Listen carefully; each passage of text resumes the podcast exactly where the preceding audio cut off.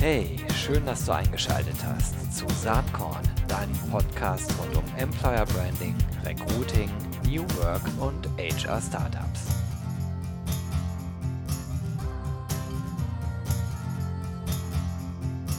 Hallo und herzlich willkommen zum Saatkorn Podcast. Ich freue mich heute ganz besonders. Ich habe einen alten Freund am Start, der in der ähm, Recruiting Employer Branding Szene überhaupt in HR kein unbekannter Name ist. Das ist nämlich Markus Reif. Hi Markus, schön, dass du heute hier mit am Start bist. Gero, ich wünsche dir alles Gute. Schön, dass ich hier sein darf. Dankeschön. Sehr cool. Bevor wir auf das eigentliche Thema gehen, für die wenigen Leute, die dich möglicherweise nicht kennen, stell dich doch einmal kurz bitte vor. Mein Name ist Markus Reif, schmale 46 Jahre alt. Ich bin seit ähm, über 20 Jahren im äh, Kontext Recruiting und HR unterwegs und bin natürlich dort mit den Aufgaben auch gewachsen und bin momentan Personalleiter bei einer internationalen Bank. Super. Sehr cool. Äh, Markus ist natürlich zu finden auf allen möglichen Kanälen, äh, aber vor allen Dingen auch auf seinem eigenen äh, äh Markus Reif Blog. Den verlinke ich natürlich in den Show Notes, äh, denn Dort findet sich ein Artikel, den ich auch verlinken werde und aus dem ich jetzt einmal kurz ein bisschen zitieren möchte. Das dauert ein bisschen, aber das ist ein, denke ich, interessantes Zitat, was äh, ganz gut äh, sozusagen die Grundlage für das liefert, worüber wir jetzt sprechen wollen. Es geht so ein bisschen um die Zukunft von HR und ich zitiere mal Markus mit seinen eigenen Worten. Wir kommen mit dem Personalwesen aus einer Zeit, in der die klassischen Produktionsfaktoren Bodenkapital und Arbeit waren. Der Faktor Arbeit war meist eine Belastung in der Bilanz und wurde mit Argusaugen betrachtet. Aus dieser Taktik heraus entstand das Hire and Fire zur Bilanzverbesserung, auch ein Gedankengang der Manager aus der Generation von Jack Welch. Menschen galten als Ressource, diese wurden in Excel erfasst und auch als Ressource behandelt. Die Demografie mit dem demografischen Wandel, die Globalisierung und die Digitalisierung haben neben dem Wertewandel zu einem Paradigmenwechsel bei der Personalarbeit geführt. Der Arbeitsmarkt ist leer an Arbeitskräften. Daran ändert auch die Corona-Pandemie nichts. Wir haben keinen originär engen Fachkräftemarkt oder engen Führungskräftemarkt. Wir haben mittlerweile eine breite und flächendeckende Knappheit an Arbeitskräften in allen Bereichen. Aus dieser Situation heraus sind die ehemals als Ressourcen bezeichneten Mitarbeiter, die immer als Kostenfaktoren galten, zu unserem wichtigsten äh, Produktionsfaktor geworden. Der Mensch ist wieder im Mittelpunkt des unternehmerischen Handelns. Das beschreibt übrigens der Terminus New Work. So, jetzt wollen wir nicht auf New Work äh, äh, vordergründig eingehen und äh, als Disclaimer äh, vor, vorweggeschickt, äh, wir gendern jetzt gerade mal nicht. Ne? Mitarbeiter sind natürlich auch Mitarbeiterinnen und MWD. Ähm, das sparen wir uns mal, äh, um halt äh, kurz und knapp hier äh, reden zu können. Aber du sprichst mir so aus dem Herzen mit dem, was ich gerade zitiert habe, äh, weil der Terminus Human Resources meiner Meinung nach, das habe ich jetzt in mehreren Podcast-Episoden auch immer mal gesagt, einfach gar nicht mehr passt, weil es einfach eine falsche Gedankenwelt ist. Und die große Frage ist ja, was ist denn die Zukunft von äh, HR? Neben dem Wording, äh, das müssen wir jetzt auch nicht äh, in aller Tiefe heute besprechen, aber wie kommt man denn in diese neue Zeit als HRlerin, als HRler? Ja, das ist, glaube ich, die ganz wesentliche Frage, die sich nicht nur im Jahr 2021 stellt, sondern auch darüber hinaus. Wir sehen ja, dass wir seit über 20 Jahren ähm, mit Dave Ulrich Modellen hantieren, hoch und runter. Ähm, ich glaube, am Ende der Reise geht es um People und Kompetenzen. Und ähm, ich versuche meine Personalbereiche, die ich in den vergangenen Jahren leiten durfte, als People Management zu beschreiben, weil es viel konkreter ist als die klassische Ressource. Ähm, und Kompetenzen ist einer der, der Attribute, die am besten zu dem passen, was wir tun. Also äh, du weißt ja, Personalauswahl findet meist anhand von Kriterien statt, die überhaupt nichts über zukünftige Performance aussagen können. Das sind sehr biografieorientierte, notenorientierte Elemente ich hatte letztes Jahr in einem Bewerbungsprozess äh, und ich bin, wie gesagt, 46 Jahre alt, die Frage, ob ich mein Schulzeugnis nachreichen möchte. Das, äh, das sind halt so Elemente, wo du denkst, okay, welche, welche Selektionsrelevanz hat denn nach 25 Jahren Berufserfahrung ein Schulzeugnis? Absolut. Und genau, genau das meine ich, wenn wir über New Work reden, dann reden wir am Ende auch, was ist denn unter der Motorhaube? Und da kommen wir zur Organisationsentwicklung und zum Organisationsdesign der klassischen Personalfunktion.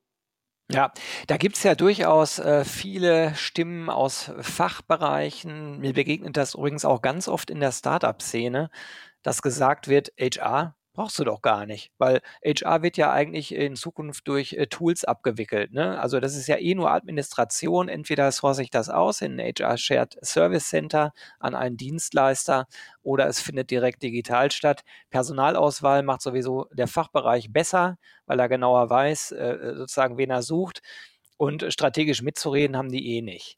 Das kann man so sehen. Ich höre das relativ oft ich glaube ja, wenn HR weiter so agiert, wie es die letzten 20, 30, 40 Jahre agiert hat, also äh, das hatte ja damals seine Berechtigung, weil es andere Zeiten waren, äh, dann spricht man in fünf Jahren vielleicht gar nicht mehr von HR. Also die Transformation von HR selbst ist fundamental äh, für die für die auch weiterhin äh, berechtigte Existenz. So, aber, aber was ist dann der Mehrwert, den HR eigentlich einem Fachbereich geben kann? Was, was ist mhm. deine Meinung dazu? Du, wir modernisieren ja seit 20 Jahren und ich glaube, wir werden auch mehr als 20 Jahre brauchen, um uns abzuschaffen. Ähm, fünf Jahre ist vielleicht ein Zeitfenster, was zu kurz ist. Ja. Aber du hast recht. Es liegt natürlich auch am inkonsequenten Design der Personalorganisation. Das ist, glaube ich, der Kern des Fehlers. Und wieso ist es so? Weil wir werden traditionell geschätzt für das Minimieren von Risiken, für das Einhalten von Regeln. Das sind Gesetze, Verordnungen, Vereinbarungen, Betriebsvereinbarungen und so weiter. Ähm, wir werden geschätzt für schnelle Reaktionszeit, auch gerne per individuellen Zuruf unter Zufriedenheit unserer internen und externen Kunden. Und diese Komfortzone, lieber Gero, haben wir nie verlassen. Mhm. Wir sind also seit 20 Jahren ähm, immer überlegen, was kann man anders machen. Und diese HR Business Partner, um den es ja bei diesem Artikel ging, ähm, wo ich äh, etwas, etwas reißerisch geschrieben habe, wir müssen den reparieren. Am Ende geht es nicht um den HR Business Partner, ist für mich aber ein Synonym. Ähm, überall siehst du in den Stellenanzeigen, dass HR Business Partner gesucht werden. Und dann liest du dir diese Stellenanzeige durch und erkennst eigentlich das Dilemma. Die Anforderungen an HR Business Partner haben diese administrative Ebene des HR-Experten nie verlassen. Ja, das sehe ich auch so. Aber die Frage ist ja sozusagen, wie kommen wir jetzt aus diesem Dilemma raus? Denn wenn wir weiter so suchen und das weiterhin so akzeptieren, dann ist der äh, HR-Funktion, wie ich sie vielleicht ein bisschen moderner deuten würde, nämlich zuständig dafür zu sein, dass äh, Unternehmenskultur, äh, Digitalisierung, ähm, andere Kommunikation, mehr auf Augenhöhe, ähm, strategische Themen ähm, geregelt werden, dann ist das nicht gewährleistet. Aber, aber wer, wenn nicht die äh, äh People-Funktion, sollte sich um People kümmern? Also es wird der CFO wird sicherlich nicht machen. Der CEO möglicherweise, der hat aber eigentlich eher auch viele Aufgaben, die nach außen gerichtet sind. Und ich glaube, es braucht jemanden, ist ja eigentlich egal, wie man das benennt, der sozusagen äh, diese ganze Transformation auch der Digitalisierung mitdenkt. Und ich glaube, da ist äh, äh, der alte Begriff oder überhaupt auch das alte Org-Modell von HR viel zu eng gegriffen. Da gehören dann Themen wie Technologie mit dazu, da gehört das Immobilienmanagement mit dazu. Also wie sind eigentlich Büroräume gestaltet oder noch viel weiter gedacht, wo arbeiten wir überhaupt und wann? Das sind ja sehr, sehr große Fragen, die dann eigentlich äh, äh am Ende darauf münzen, und das hast du ja in dem Zitat, was ich eben gebracht habe, auch geschrieben, dass man die richtigen, die besten Mitarbeiter gewinnt und diese auch behält. Also eigentlich geht es dann im Kern in der Funktion, wenn man so will, um Mitarbeiterzufriedenheit. Und das ist in meinen Augen mit das größte strategische Asset, was eine Organisation überhaupt haben kann. Ähm, wie genau. siehst du das? Die Überschrift ist ähm, vermutlich, wie regeln wir die Organisation der Arbeit im Unternehmen? Mhm. Und am Ende ist Recruiting eine der wesentlichen Funktionen innerhalb des Personalwesens, weil die die Sicherstellung der richtigen Kompetenzen ähm, am Markt durchsetzen können. Ähm, wenn wir mal zurückgehen, warum ist eigentlich aus diesem äh, sehr dezentralen Modell des HR-Experten, der sehr generalistisch tätig war im letzten Jahrhundert, äh, warum ist da ein Dave-Ulrich-Modell implementiert worden? Das Dave Ulrich-Modell wird ja so synonym verwendet. Der Dave Ulrich hat ja mehr Modelle implementiert oder veröffentlicht als nur dieses Drei-Säulen-Modell. Manche arbeiten auch noch in einem Vier-Säulen-Modell. Ähm, aber das, das synonym verwendete ist eigentlich das populäre Drei-Säulen-Modell. Ja. Und im Grunde ist dies ein Vorgriff auf die Trennung in transaktionalen und transformationalen Tätigkeiten. Also die deutliche Trennung zwischen den qualitativen Standards, die sich erhöhen müssen auf der einen Seite, und dem Gestaltungsanspruch von HR-Business-Partnern und Centers of Expertise auf der anderen Seite. Und da gehören genau diese Themen rein, die du eben angesprochen hast, Gero. Wie kann ich denn eine Kultur schärfen, damit Mitarbeiter gerne kommen? Die Mitarbeiter, die hier sind, auch gerne bleiben. Und Mitarbeiter, die vielleicht wechseln, auch bereuen zu wechseln. Ähm, wie kann ich Führung denn so weit enablen, dass sie genau diese Kultur liefern kann? Weil im Grunde machen wir heute genau das Gegenteil. Wir gleichen als HR-Funktion schlechte Führungskultur und schlechte Führungsleistung aus, indem wir Nachbesetzungen managen. Ja. Ja, also ich glaube, in der Analyse sind wir total nah beieinander ähm, und ich glaube, dem würden auch viele zustimmen, zumindest aus meinem Bekannten- und Freundeskreis, die sich mit solchen Themen auseinandersetzen. Die große Frage ist aber, wie kommt man jetzt äh, von dem einen Zustand zum anderen neuen Denken und Zustand? Ne? Wenn man zum Beispiel auf die, auf die Personalvorständinnen und Vorstände guckt, leider ja immer noch deutlich mehr Vorstände, dann stellt man ja fest, dass es immer noch ganz, ganz viele Leute gibt, die eigentlich eher aus der Juristerei kommen. Und jetzt will ich nicht sagen, dass es unwichtig ist, Regeln und Gesetze zu kennen, zu befolgen. Es ist sogar äh, extrem wichtig. Aber wenn ich so nach vorne gucke und mir überlege, welche Rolle Technologie spielt, welche Rolle, Rolle ganz neue Arbeitsprozesse auch auf Basis von eingeführter neuer Technologie äh, spielen, dann frage ich mich, ob sozusagen die, äh, die juristische Kompetenz die allein entscheidende ist. Da habe ich ein ganz großes Fragezeichen dran. Ähm, also wie müsste man eigentlich dahin kommen, dass moderneres Denken äh, in der HR-Funktion Einzug hält? Ich glaube, es gibt einen vielschichtigen Ansatz. Ähm, zum einen gab es das, was ich mal gelernt hatte vor, vor 20 Jahren, diese tradierte Vorstellung, die Personalleitung muss ein Jurist sein. Diejenigen, die Organisationsentwicklung betreiben, sind Psychologen. Und ähm, Mütter aus der Elternzeit, die zurückkehren, die übernehmen die HR-Administration. Ähm, ich glaube, mit diesem Anspruch wirst du halt nicht glücklich. Wir, wir müssen schauen, wie sich denn so eine Personalabteilung so aufstellen kann, dass sie die Bedürfnisse des Unternehmens und die Strategie im Fachbereich ordentlich umsetzen kann. Ähm, und was ich jetzt beobachte über die letzten Jahrzehnte, dieses Dave-Ulrich-Modell äh, ist nie in Reinkultur implementiert worden, sondern immer angepasst auf die Unternehmensspezifika. Und es hat am Ende zu einer starken Verwässerung geführt und zu einer Siloisierung. Und die führt eben zu mehr Hierarchie und befördert Trägheit. Und diese Trägheit, diese Prinzipien- und Richtlinientreue und diese geringe Flexibilitätsbereitschaft und dadurch langsame Reaktionszeiten, die hindern uns eigentlich daran, in diese gestaltende oder mit Change überschriebene Business Enabling Funktion zu wechseln. Und genau da müssen wir hin. Deine Frage, Gero, ähm, wie können wir das machen? Wir müssen vom Verwalter zum Gestalter werden oder nicht mehr der Kellner sein, sondern der Koch. Also das Personalwesen muss eine gestaltende Funktion übernehmen. Und das geht aus meiner Sicht nur, indem wir die, die großen administrativen Prozesse, die zu zwei Drittel unseren Alltag bestimmen, eben maximal standardisiert vornehmen und das entweder über Digitalisierung, Automatisierung oder dort, wo noch notwendig, über Shared Services versuchen abzuwickeln, um dann mit, dem, mit der ganzen Wucht der Personalabteilung in diese gestaltende Funktion zu investieren. Ähm, die, die Payroll nimmt immer noch einen wahnsinnig großen Raum ein. Das ist aber genau dieses Element, äh, wo ich bei der vorbereitenden Payroll nur wenige Spezialisten brauche und bei der abschließenden Payroll über einen externen Dienstleister gehen kann.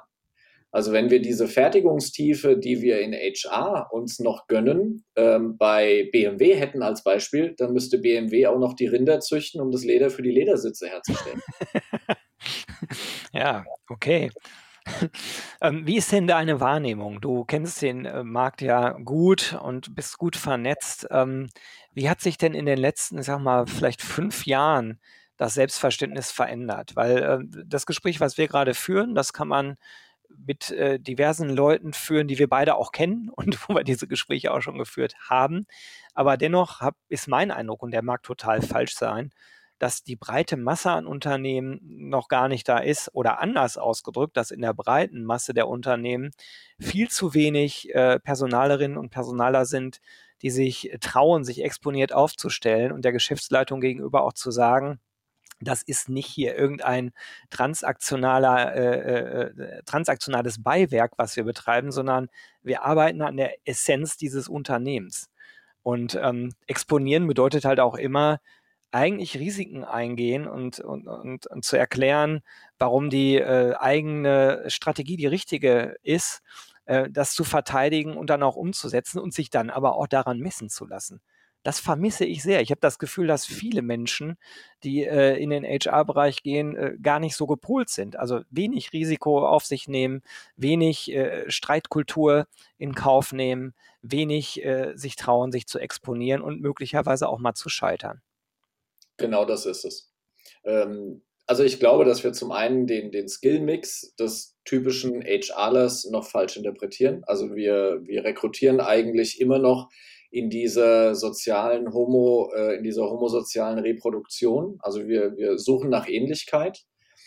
Ähm, in HR stellen wir auch keine Leute ein, die rebellisch sind, sondern wir sagen, äh, lass, die, lass die Prozesse irgendwie am Laufen, äh, bring die auf 100 Prozent und äh, kein Stock in die Speiche am Ende führt es genau dazu. Wir, wir brauchen eigentlich Leute, die, die gar nicht wissen, ähm, wie HR funktioniert, weil sie dann HR aus der Business-Perspektive betrachten würden. Und dann vielleicht auch den einen oder anderen Prozess gänzlich anders tun.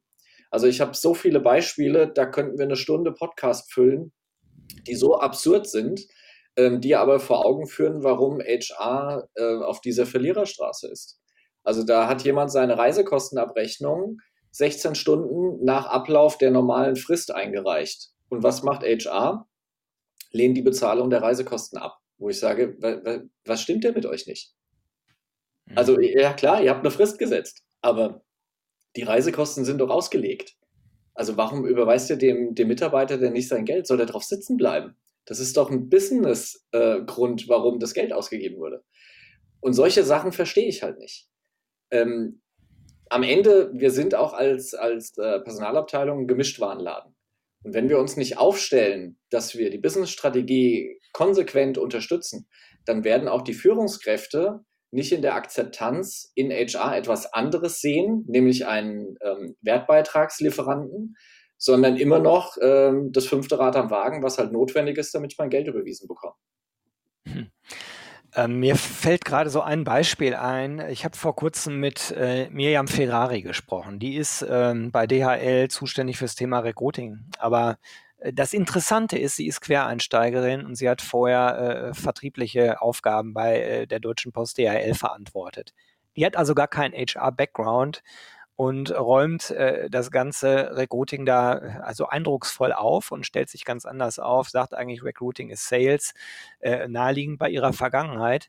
Aber da kann man viele Impulse erkennen. Und wäre es nicht schlau, wenn wir mehr Quereinsteiger in HR hätten?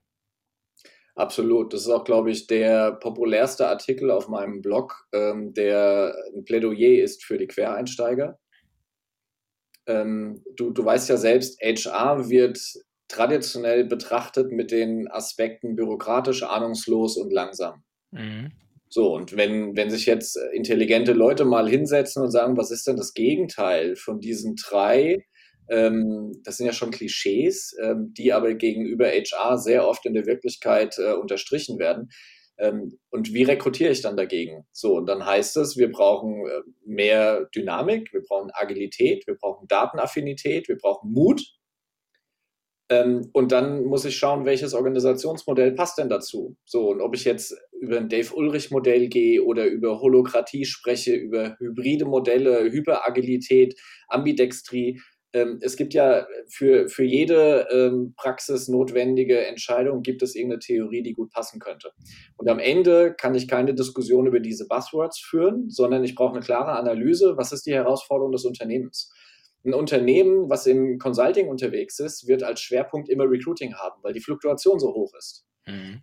Der Mittelständler, der eben eine, eine verschwindend geringe Fluktuation hat, weil er eben in der Peripherie sitzt und die Menschen dort nicht diese, diese ähm, Mobilität an den Tag legen, wie es Berufseinsteiger im Consulting eben tun, ähm, dann brauche ich in der Personalentwicklung eben meinen Schwerpunkt und ich brauche hohe Standards ähm, für die Prozesse, wenn jemand eine, eine, Arbeitsbestätigung braucht, eine Zeitbestätigung braucht und so weiter.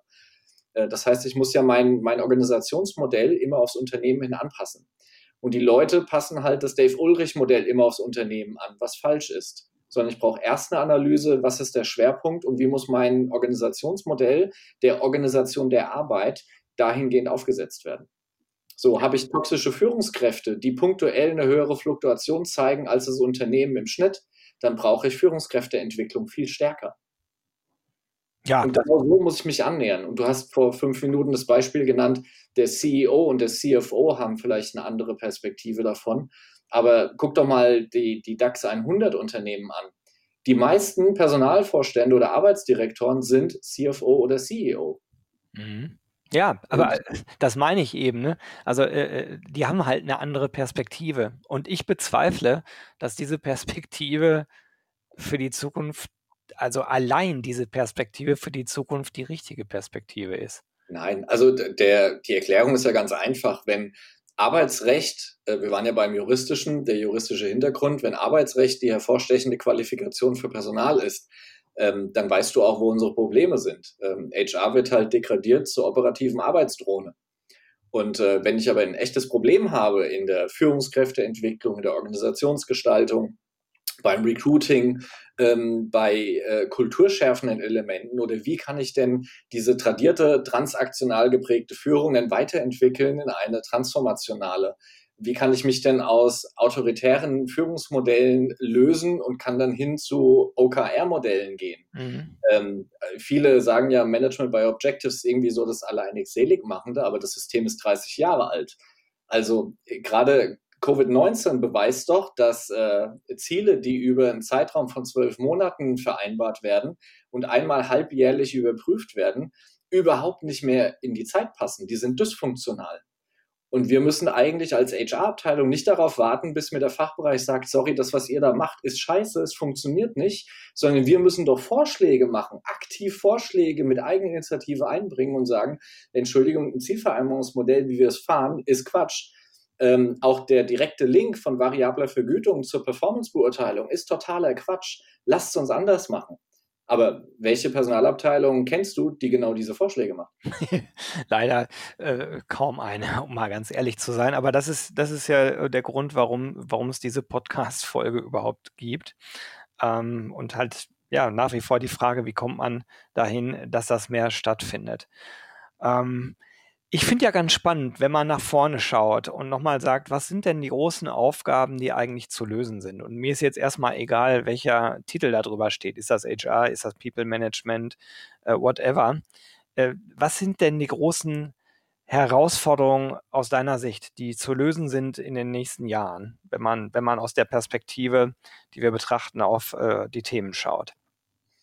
Genau, die Perspektive ist entscheidend. In welcher Flughöhe bist du unterwegs? Ähm, fangen wir mal ganz oben an. Ganz oben ist, glaube ich, eine Zweiteilung der, der Funktion des People Managements, nämlich einmal in der operativen Exzellenz und einmal im strategischen Wertbeitrag.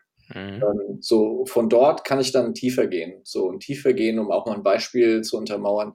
Ähm, warum ist bis heute es noch notwendig, Arbeitsverträge zu unterschreiben? Ähm, das führt ja dann im Alltag äh, des operativ arbeitenden HR-Experten immer dazu, dass er irgendwann Papier ausdruckt, das in eine Mappe sortiert, vielleicht auch noch mit einem internen Business Case mit dabei, warum dieser Arbeitsvertrag denn notwendig ist, und dann läuft er los und holt sich Unterschriften. Ähm, die Digitalisierung kann in diesem Element schon immens weiterhelfen. Also ich weiß auch, dass DocuSign und andere Lösungen nicht äh, arbeitsrechtlich voll anerkannt sind. Aber darum geht es nicht. Es geht einfach nur um diese Geschwindigkeit des Prozesses. Schaue ich mir so eine, eine Time to Hire an, dann ist der Löwenanteil in dieser Time to Hire die Terminierung der Interviews, also das heißt sehr ingerichtete Organisation von Personalauswahlgesprächen, die nach dem Fachbereich ähm, terminiert werden, nicht nach dem Wunsch des Kandidaten. Und der weitere große Aspekt ist dieser ganze operative Klimbim, bis der Arbeitsvertrag eben in der Mappe liegt. So, diese beiden Elemente, wenn ich die doch sehe, dann brauche ich doch strategische Antworten darauf, wie ich das schneller und besser mache. Naja, äh, im Moment ist es ja so, dass man vielleicht sogar die strategische Antwort hätte und dann aber gesagt bekommt, das hält rechtlich nicht stand. Das ist übrigens so ein Thema, ähm, auch wenn wir an, an weitere Themen, die eng an HR dranhängen, wie Mitbestimmung und so weiter, ähm, ist das ganze Rechtskonstrukt, auf dem das alles aufgebaut ist, überhaupt noch zeitgemäß? Also die Antwort liegt ja auf der Hand natürlich nicht, weil Nein. diese rechtlichen Rahmenbedingungen vor 30, 40, 50 Jahren geschaffen wurden.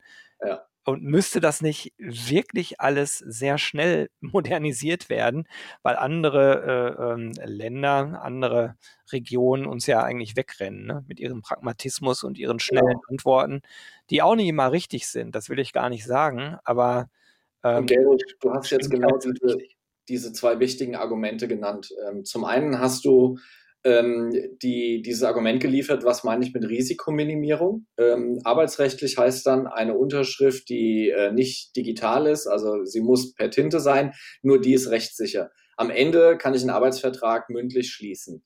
Ähm, das heißt, diese Risikominimierung ist vorgeschoben. Und das zweite Argument, was du geliefert hast, ist dieser Pragmatismus, den wir in anderen Ländern beobachten können.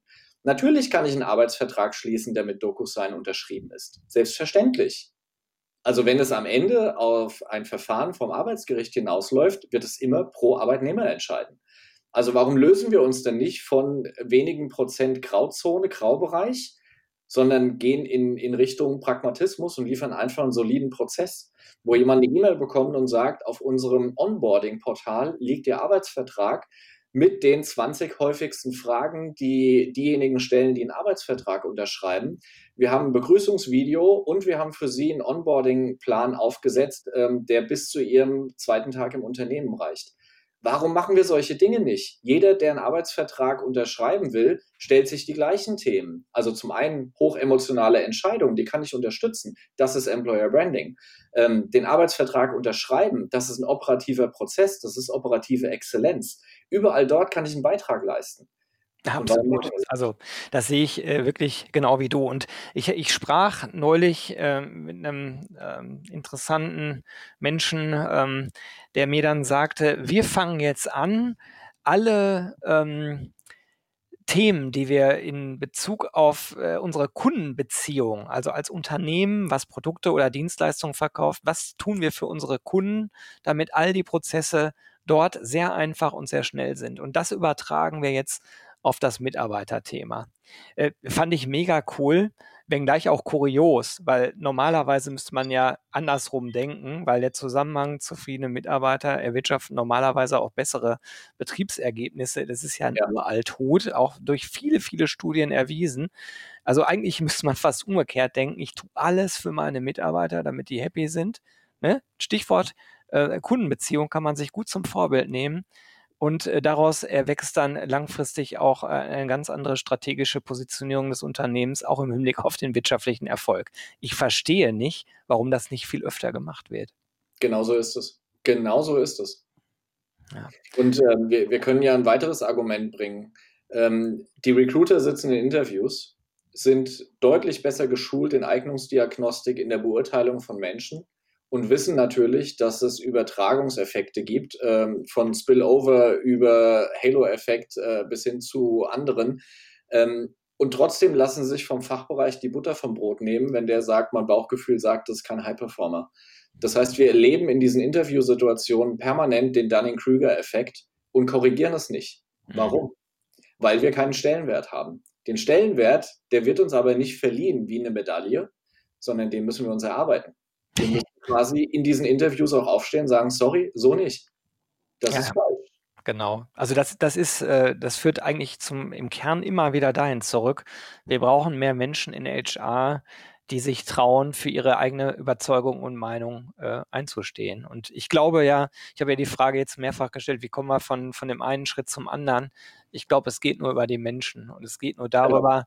dass wir mehr Leute haben, die für Überzeugung einstehen. Was mich übrigens freut, ist, ich habe ja eben gesagt, viele Start-up-Vertreterinnen äh, und Vertreter, mit denen ich so spreche, sagen, ja, HR brauche ich eigentlich gar nicht. Aber wenn ich dann mit denen darüber spreche, wie wichtig sind denn die Mitarbeiter für euch, dann kommt sehr schnell zum Ausdruck, äh, Moment, wenn man so darüber nachdenkt, dann ist es wahrscheinlich das Wichtigste äh, was wir überhaupt haben. Und, und ich glaube, darüber müssen wir mehr kommen, wieder der Mensch im Mittelpunkt und nicht irgendein Prozess oder irgendeine transaktionale Geschichte, wo ich, äh, sorry, jetzt mal einfach erwarte, dass eine Gehaltsabrechnung läuft. Und wer die dann macht, ist mir eigentlich egal.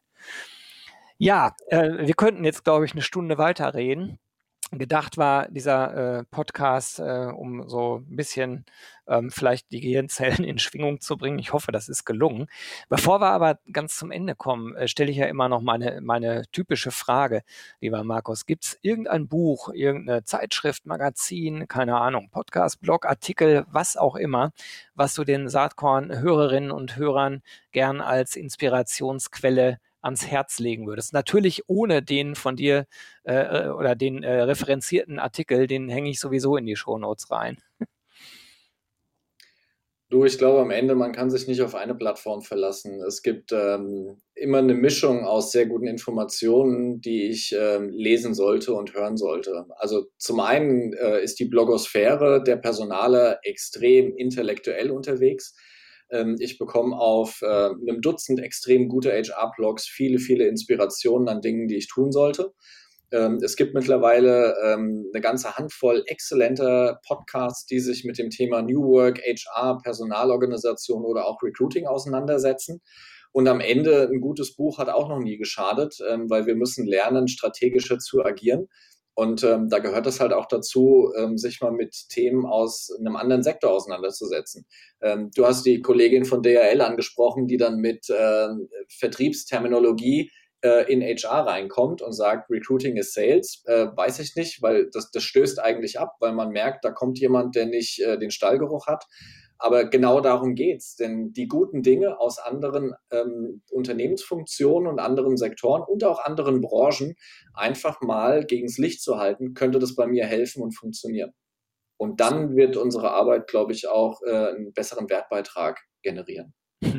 Super, Markus, danke für das gute Schlusswort. War jetzt kein konkreter Tipp, aber ist der Aufruf, haltet die Augen und Ohren offen und schaut vor allen Dingen über den Tellerrand hinaus. So nehme ich das mal. Ich danke dir ganz herzlich, dass du Gast im äh, Saatkorn Podcast warst. Äh, freut mich wirklich sehr.